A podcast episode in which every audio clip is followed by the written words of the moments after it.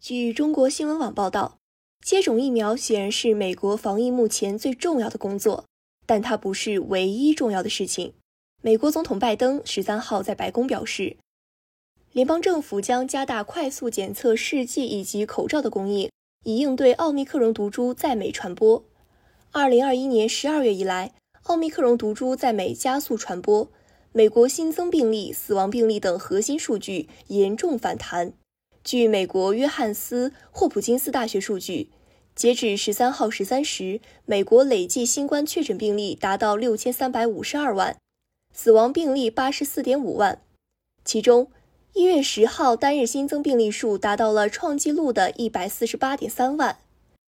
当进入新的一年时，我们都很沮丧。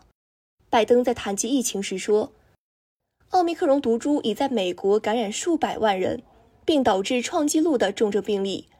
美国仍然处于新冠病毒大流行之中。他表示，目前美国已有近2.1亿人口完全接种了新冠疫苗，但只要还有数千万人不接种疫苗，美国就会有人满为患的医院和不必要的死亡。据美国疾控中心数据显示，截止12号，美国已有2.08亿人完全接种新冠疫苗，约占总人口的62.7%。其中七千七百一十万人接种了加强针。拜登表示，除了继续疫苗接种工作之外，加强病毒检测和佩戴口罩同样重要。联邦政府将增购五亿份新冠快速检测试剂，以满足未来的检测需求。同时，白宫将于下周宣布为美国民众免费提供高质量的口罩计划。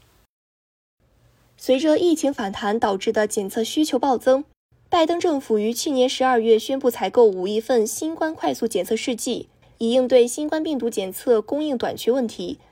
拜登当天还表示，将向疫情严重的密歇根、纽约、新泽西、俄亥俄和罗德岛等六州增派共计逾一百二十人的联邦医疗队，以缓解当地的医疗机构压力。这是一条漫长的道路，但有一点很清楚：渡过难关需要每个人尽自己一份力。